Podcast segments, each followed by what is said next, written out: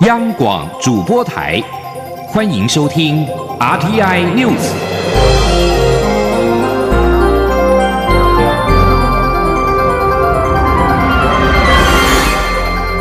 听众朋友您好，欢迎收听这节央广主播台提供给您的 RTI News，我是张顺祥。首先把新闻焦点关注到是昨天立委补选的结果，第九届立法委员新北市第三选举区、台南市第二选举区。彰化县第一选举区以及金门县选举区缺额补选在十六号昨天举行投票，得票数最高的是新北市第三选区于天，台南市第二选区郭国文，彰化县第一选区是柯成访，金门县选举区是陈玉珍。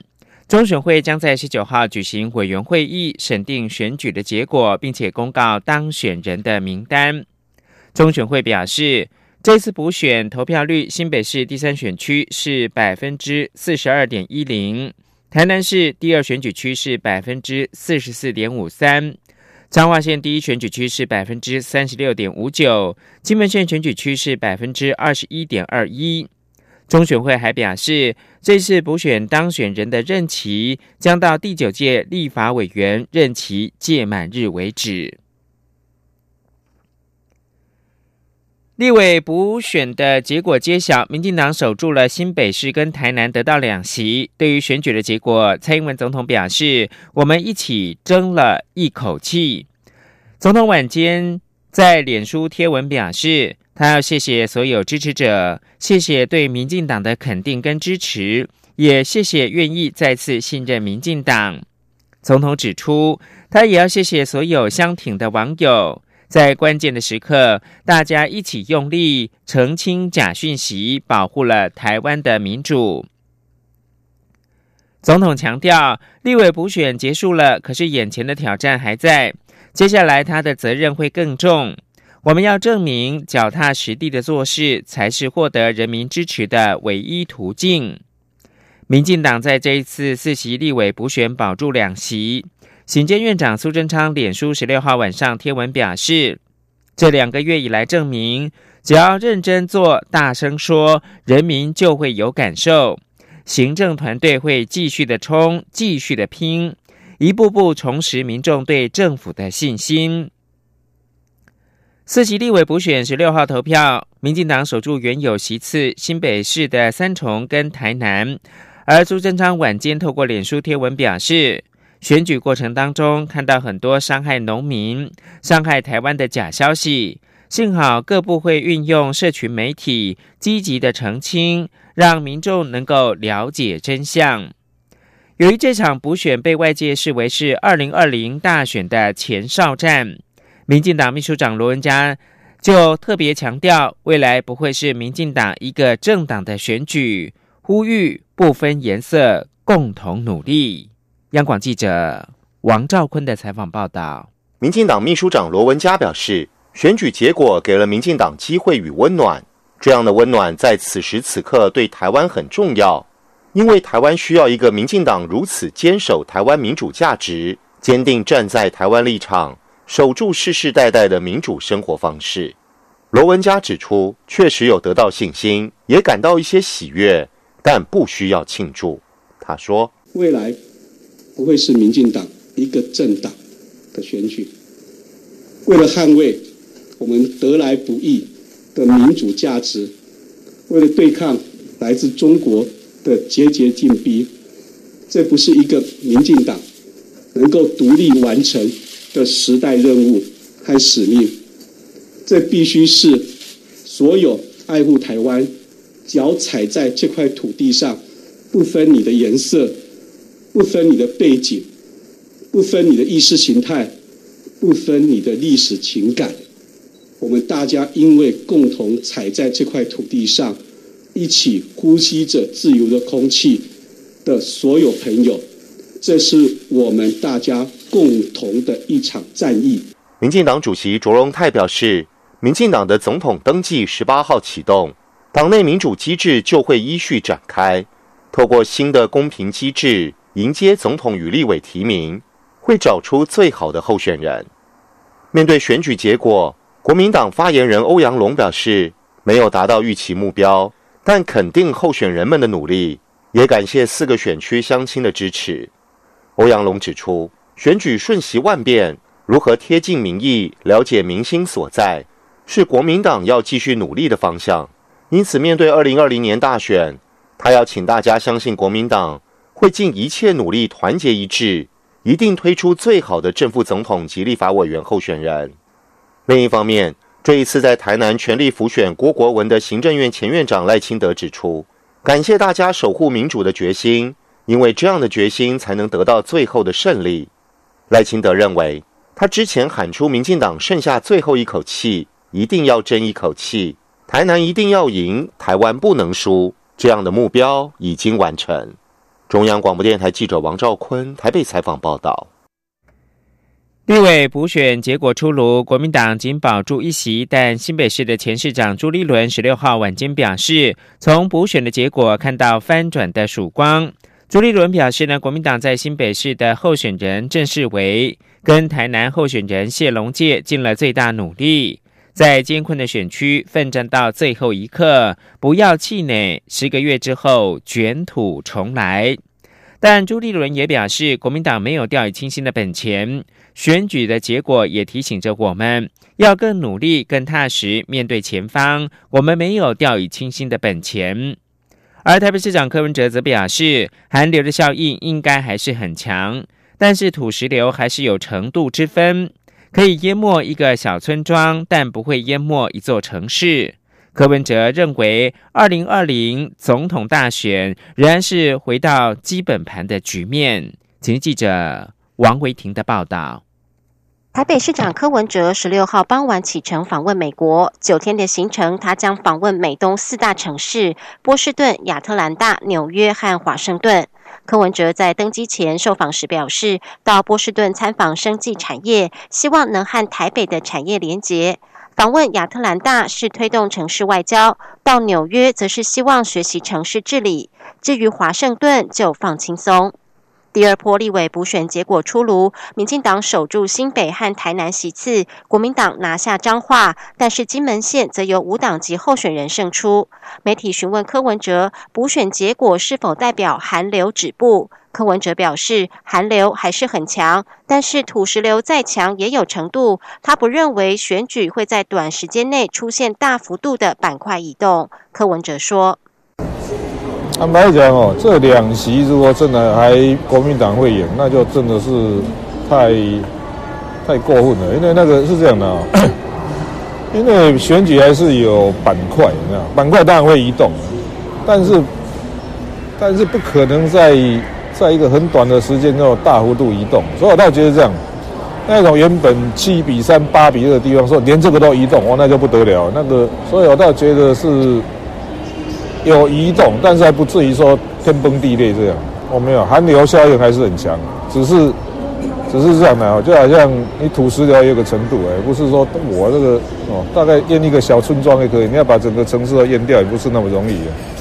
柯文哲评估，二零二零年总统大选蓝绿仍会维持基本盘，而他则是所有人里面最轻松的那一个。另外，柯文哲日前拍摄短片，替无党籍的台南立委候选人陈小玉拉票，但是陈小玉得票不如预期。媒体询问，加上之前落败的台北市立委补选候选人陈思宇，柯文哲的浮选结果似乎不佳。柯文哲表示，现代选民自主，他不认为大咖站台有效，他会支持陈小玉，纯粹是为了鼓励年轻人。柯文哲也说，他研究过自己的民调分布图，发现无法将支持能量移转给其他人，因为实在太特殊了。中央广播电台记者文威婷采访报道。国际新闻：英国《每日电讯报》披露，唐宁街资深幕僚表示，首相梅伊可能被迫承诺下台，以换取国会通过政府的脱欧协议。他们认为梅伊已经没有办法保住首相的职务。下议院十二号再度封杀梅伊版的脱欧协议，接着在两天之后表决通过了延长依照里斯本条约五十条退出欧盟的期限。不过，延后脱欧必须取得欧盟其他二十七个成员国的同意。唐宁街两名资深幕僚告诉《每日电讯报》，美伊恐怕必须要负起责任，宣布自己计划有尊严的下台，以换取国会通过他的脱欧协议。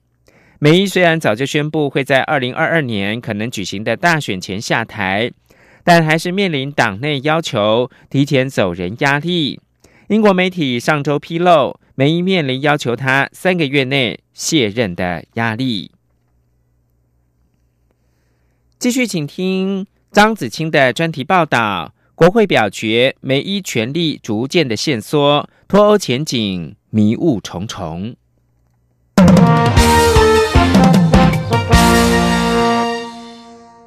英国原本的预定脱欧时间是三月二十九号，然而英国国会对首相梅伊与欧盟谈妥的脱欧协议意见分歧，既不愿支持这份协议，又表决要求英国不能以无协议方式。跟欧盟分道扬镳，令美伊政府无所适从。英国到底该如何离开欧盟？目前唯一能确定的是，梅伊提出的延后脱欧议案在十四号获得下议院支持，让脱欧进程露出一线曙光。至少下议院明确表达希望延后脱欧。然而，从技术面来看，因为规范脱欧程序的里斯本条约第五十条。并未获得修改，所以梅伊二十一号出席欧盟高峰会时，不论是提出延后脱欧三个月，或是更长时间，若是无法获得欧盟其余二十七个会员国全数同意的话，英国还是必须在伦敦时间三月二十九号的当天脱欧，无论是否与欧盟达成协议。此外，下议院虽然支持梅伊的延后脱欧议案。但是，分析议员党籍却发现，美伊领导的保守党议员竟有高达一百八十八位议员反对延后脱欧，其中甚至包括七名阁员投下反对票。美伊已失去对党籍议员的控制力，最后必须靠着在野工党及其他小党的支持，才能通过这项议案。英国广播公司政治记者昆斯伯格认为。从这项延后脱欧的表决可以看出，保守党内部有着令人惊讶的强硬派脱欧基本盘，拥有左右梅伊脱欧方向的巨大影响力。除了延后脱欧这项主要议案外，下议院议员十四号还表决多项修正案，其中一项为若是同意延后脱欧，必须进行第二次脱欧公投。这项修正案在保守党强硬脱欧派议员主导。工党弃权的情况下，以三百三十四票反对，仅有八十五票支持的大幅差距被否决。由这项修正案的表决也可以看出，强硬派脱欧议员在国会的影响力。他们担心，若是通过第二次脱欧公投的修正案，未来执行公投时，难保不会出现留在欧盟的结果，因此强力封杀。不过，十四号最具关键的修正案。应该是国会上演的夺权戏码，目的是要将脱欧谈判进程的控制权由梅伊手上转到下议院。但是在国会强硬派议员的主导下，以三百一十四票反对、三百一十二票支持的些微两票遭到否决。根据报道，若是通过这项夺权修正案的话，脱欧进程的控制权将落到下议院手中。议员就可以进行一系列的指示性表决，自由表达对各种英国脱欧计划的偏好。尽管这列表决不具有约束力，但是遭到阁员一再背叛、四面楚歌的美意，他的政治权力恐将进一步受到限缩。纽约时报分析认为，若是由国会掌控未来的脱欧进程，重心将会朝着较温和脱欧的方向前进。转而与欧洲大陆维持较紧密关系，这不仅是保守党内强硬派脱欧议员所不乐见的事情，更可能激怒大批支持强硬脱欧的选民。从国会多次表决可以看出，梅伊随着一次次表决，逐渐丧失他对脱欧议题的控制权。保守党内的脱欧铁杆议员趁势而起，在前外交大臣强生的带领下。争夺对脱欧议题的话语权。美伊与欧盟谈妥的脱欧协议，在一月十五号及这个月十二号两度遭到国会羞辱式的大幅差距否决后，接下来他预定十九号再带着同样版本的脱欧协议第三度闯关。梅意要说服党内强硬派脱欧议员改变前两次立场，转而支持他的协议，难度很高。英国天空新闻政治记者麦坎点出，美意的脱欧协议若是再遭挫败，首相宝座岌岌可危。美意离开后的英国脱欧又会走往哪个方向？目前看来仍是一团迷雾。以上专题是由张子清撰稿播报，谢谢各位的收听。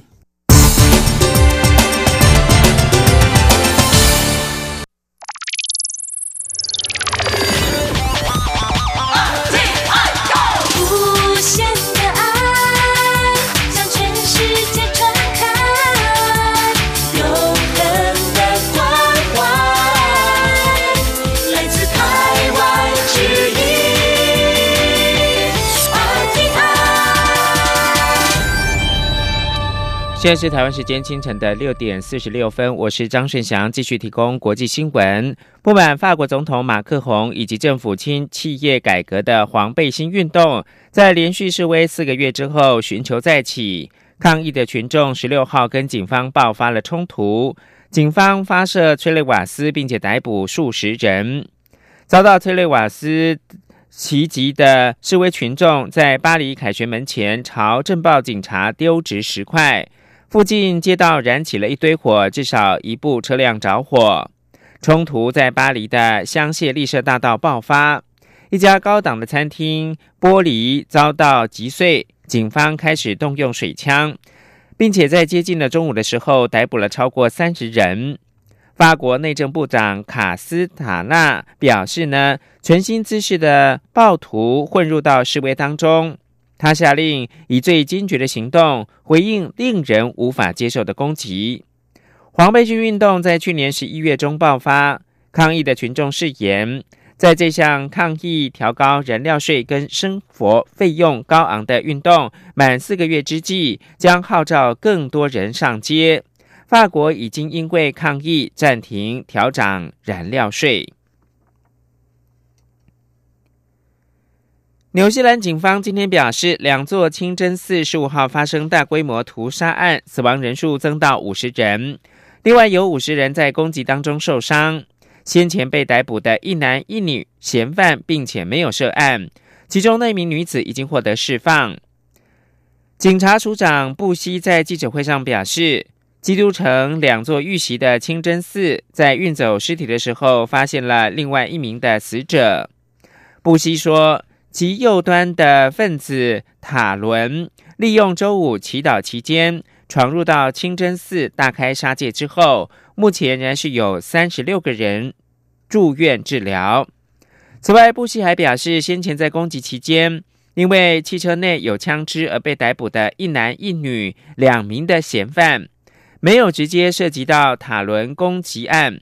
其中那名女子已经获得释放，而男子则是因为枪械罪名遭到羁押。布希说，目前仅一个人因为涉及这些攻击案被起诉，他指的是凶嫌塔伦。根据新巴威国营电视台 ZBC 的十六号报道，热带气旋一代侵袭到新巴威，造成至少三十一个人死亡，数十个人失踪。热带气旋伊代在肆虐邻国莫桑比克跟马拉维之后，十五号重创新巴威东部，造成了电力中断、大水淹没桥梁跟住宅，特别是奇马尼马尼地区。ZBC 报道，这个地区有三十一个人死亡，然是有超过七十个人下落不明。新巴威政府表示，罹难者包括了学生在内。山崩引发巨石滚向学生的宿舍，压死两名学生。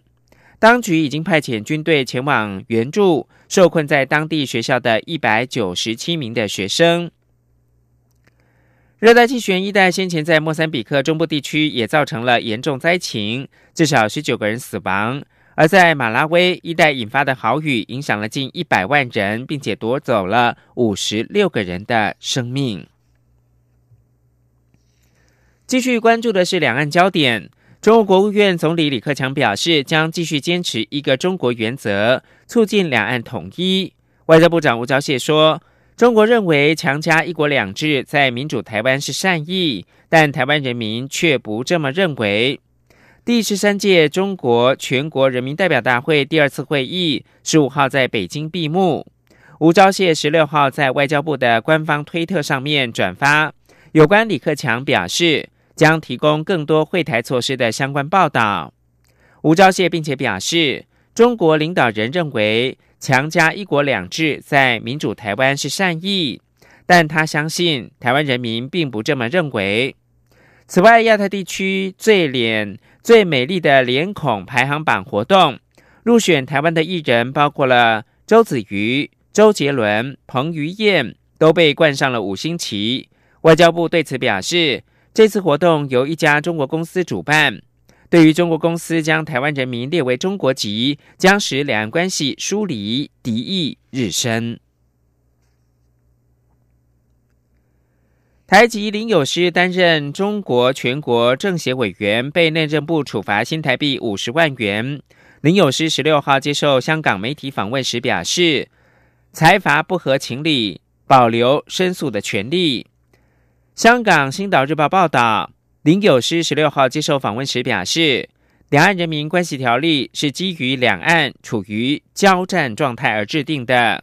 既然是交战状态的法规，不准到中国担任党政军及政治性组织职务的限制，就只能够限于台湾现役军人或者是政府高层。他认为。如果连一般基层公务人员或者是普通百姓也限制，那就不合法也不合情理。林有诗说，《两岸人民关系条例》是个瞩目条款，严重的违反人权，目的是在阻止台湾人民到大陆去发展。他本人对这个判决保留申诉的权利。事实上，内政部十五号发布新闻稿表示，林有诗担任中共政协委员。已经违反了台湾地区与大陆地区人民关系条例，不得担任中共党政军职务规定，而且林有师公开发表统战言论极其不当，决议处罚最高新台币五十万元的罚还。林有师十一号在中国人民政治协商会议第十三届全国委员会第二次会议第四次的全体会议当中。以高八度的音调表态支持两岸统一，影片在网络上面流传，引发了争议。奈及利亚是非洲人口最多国家，非洲第二大的经济体，也是世界第二大影视作品的生产地。奈国充满戏剧性的政坛局势，为电影工作者提供了素材。在电影当中，人们能够一窥政治人物的权力跟金钱游戏，也或许借以醒思社会的未来。请听杨明娟的专题报道。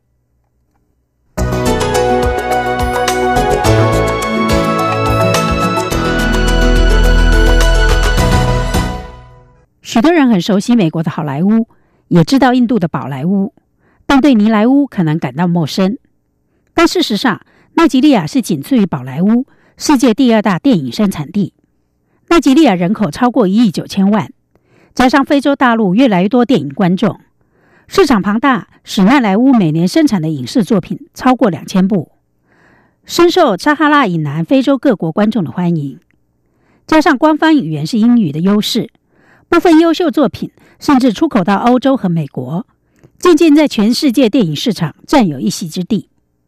以今年的《结婚派对二：终点杜拜》为例，不仅在全世界大受欢迎，打败许多好莱坞大片的票房纪录，还入围了英国国家电影奖最佳国际影片。结盟与背叛、犯罪与金钱，戏剧性扭曲的奈及利亚政治圈，启发了奈莱坞的电影工作者不乏拍片的题材。例如，最近奈及利亚一波三折的选举，让电影制片者又找到灵感。奈及利亚原本应在二月十六号举行大选，但当局在投票前三小时突然以筹备过程出错为理由，将大选延后一星期至二十三日举行。尽管选举已经落幕，但无法平息关于舞弊的传闻和质疑。奈及利亚人看他们的选举具备惊悚片所需的所有元素，包括舞弊、卡车装满现金运到政治人物家中、秘密警察逮捕反对派人士等。奈吉利亚导演恩纳布伊表示：“奈吉利亚的政治足够让我拍出一百部电影，太戏剧性了。作为一个说故事者，启动对话，开始改变，这是我们的责任。”安布纳伊在二零一八年推出讽刺性电影《麦甘博士》，内容讲述在海外长大且生活很久的麦甘回到奈吉利亚，他想构建国家，但想法却与现实脱节。麦甘在回到奈及利亚后，开始幻想如何治理国家。他希望成为安纳布拉省的省长。他有好的想法，但却不了解奈及利亚现实社会的运作方式。在电影中的一个场景。麦甘做出野心勃勃的竞选承诺，要改善农业并发展当地稻米，群众鼓掌欢呼。但随即传出对手将在造势大会上发放粮食，接着群众一哄而散，跑到另一个场子去领取从中国进口而来的免费稻米。另一个场景是一个候选人竞选团队忙着发钱给群众，麦甘对年轻人大声疾呼：“金钱将会毁了你们。”恩纳布伊表示，在电影中，我们自我解嘲，这是一部讽刺政治人物和一般民众愚蠢的电影。我们必须开始扪心自问：国家出了什么错？如何改变？而电影是一个工具。奈吉利亚选民对于上个月大选无缘无故延后仍感到愤怒，但总统布哈里还是顺利连任。这位军人出身的统治者在二零一五年首次上台。如今将继续领导这个非洲最大的产油国家，希望为国家带来改变，也是另一位导演阿德雷耶想要拍电影的动机。三月初才推出的电影《维洛密码》由他亲自编剧。阿德雷耶选择不以幽默讽刺的方式来呈现电影，而是直接批判奈及利亚的政治。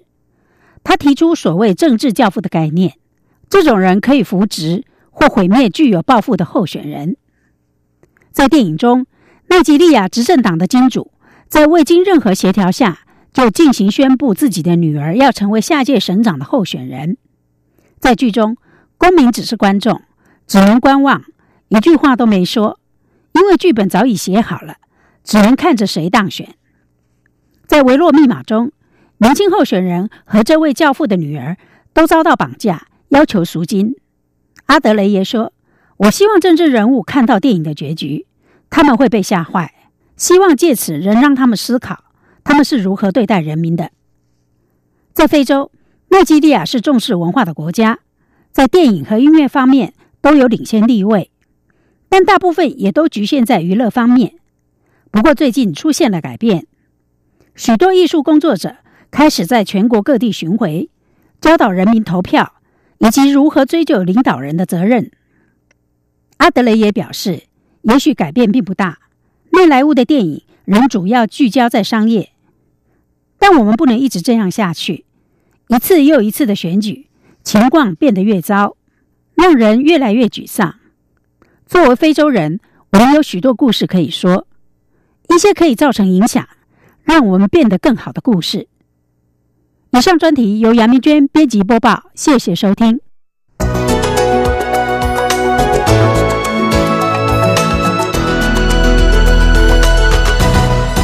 最后提供给您是在备受期待的印第安全大师赛男单四强战，西班牙猛将纳达尔跟瑞士好手费德瑞作对厮杀，即将登场前不久，纳达尔十六号因为膝盖受伤退出了比赛。纳达尔退赛之后，三十七岁的费德瑞在男单决赛迎战加拿大好手罗尼奇，或者是奥地利名将提姆，争取生涯第一百零一座的 ATP 单打的冠军。以上新闻是由张顺祥编辑播报。